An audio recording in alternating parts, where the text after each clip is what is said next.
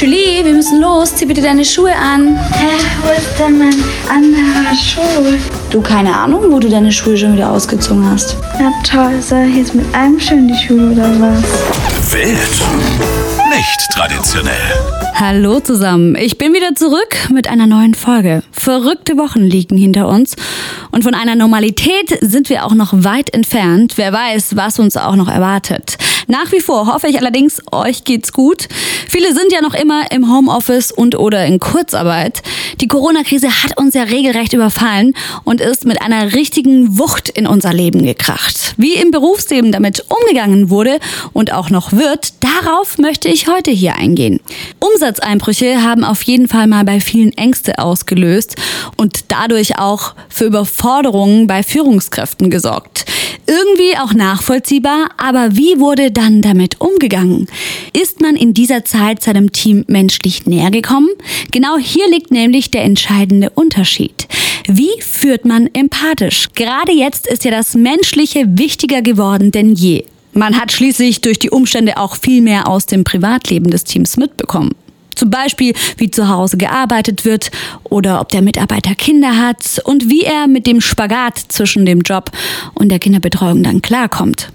Wichtig und richtig ist laut Führungskräfte-Coaches, dass Chefs die Unsicherheiten authentisch kommunizieren und dem Team damit signalisieren, dass man sie in die Entscheidungs- und Entwicklungsprozesse mit einbezieht.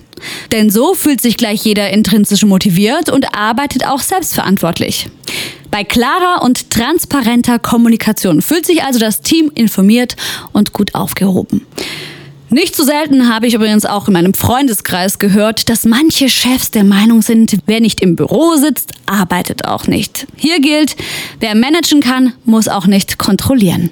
Hierzu möchte ich noch ein interessantes Zitat einer Dozentin für Leadership wiedergeben.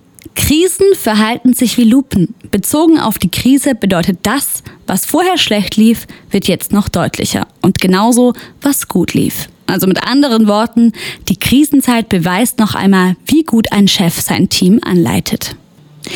Die Kommunikation richtig zu organisieren ist eine entscheidende Führungskompetenz und zum Beispiel im Homeoffice mit dem Team in Kontakt zu bleiben, so die Dozentin und Führungscoachin. Dabei muss für jede Situation die Kommunikation gefunden werden, die sich für alle richtig anfühlt. Sonst kann man auch nicht spüren, wie geht es dem anderen, wo steht er gerade und was braucht er.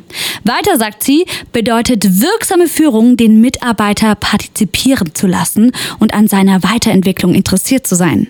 Der Chef sollte jeden Einzelnen fragen, was brauchst du von mir, der Organisation, deinem Arbeitsort.